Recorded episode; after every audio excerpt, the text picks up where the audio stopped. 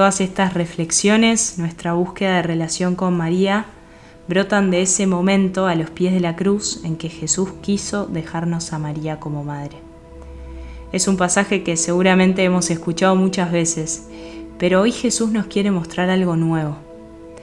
Si nos fijamos bien, Él desde la cruz le habla primero a María y después a Juan.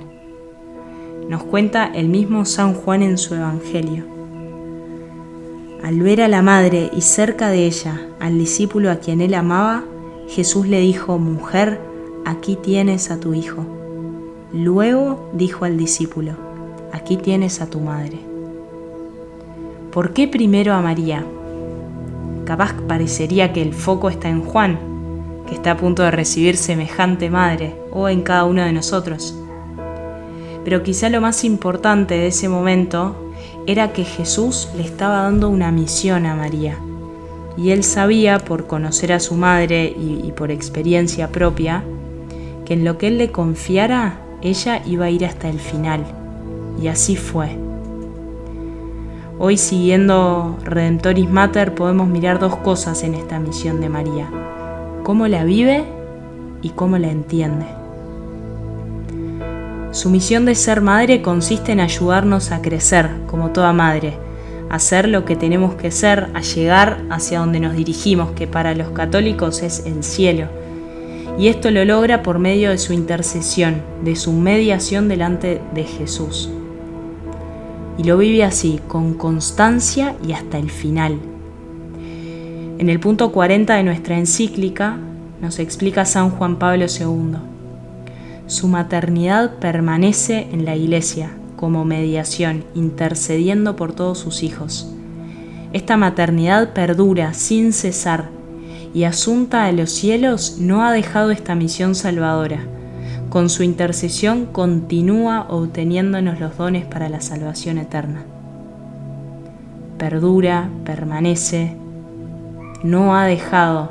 Bueno, María es perseverante en su misión por eso, desde siempre, desde siempre la Iglesia la llama abogada, auxiliadora, mediadora.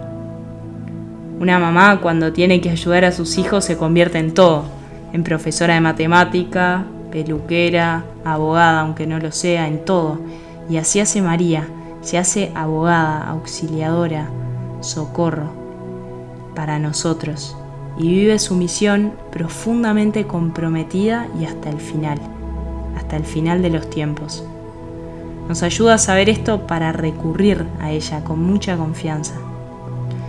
Pero la segunda pregunta es de dónde saca María esta constancia.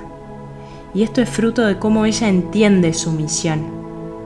Sigue diciendo Juan Pablo II, la que se definió como la servidora del Señor fue durante toda su vida fiel a lo que este nombre expresa que subraya intensamente el carácter de servicio de su misión.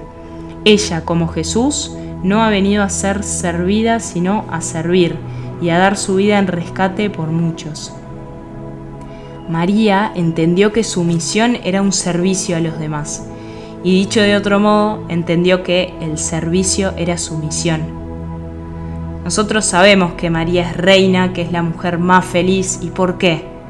Porque entendió el secreto de Jesús, que es el Rey. Para él y para ella servir quiere decir reinar. Dice la iglesia que la gloria de servir es lo que hace grande a María. Y descubrir eso es a lo que estamos llamados todos los cristianos. Dice un poema que habla de este tema, el servir no es para seres inferiores. Dios que da el fruto y la luz sirve y tiene sus ojos fijos en nuestras manos y nos pregunta cada día, ¿serviste hoy?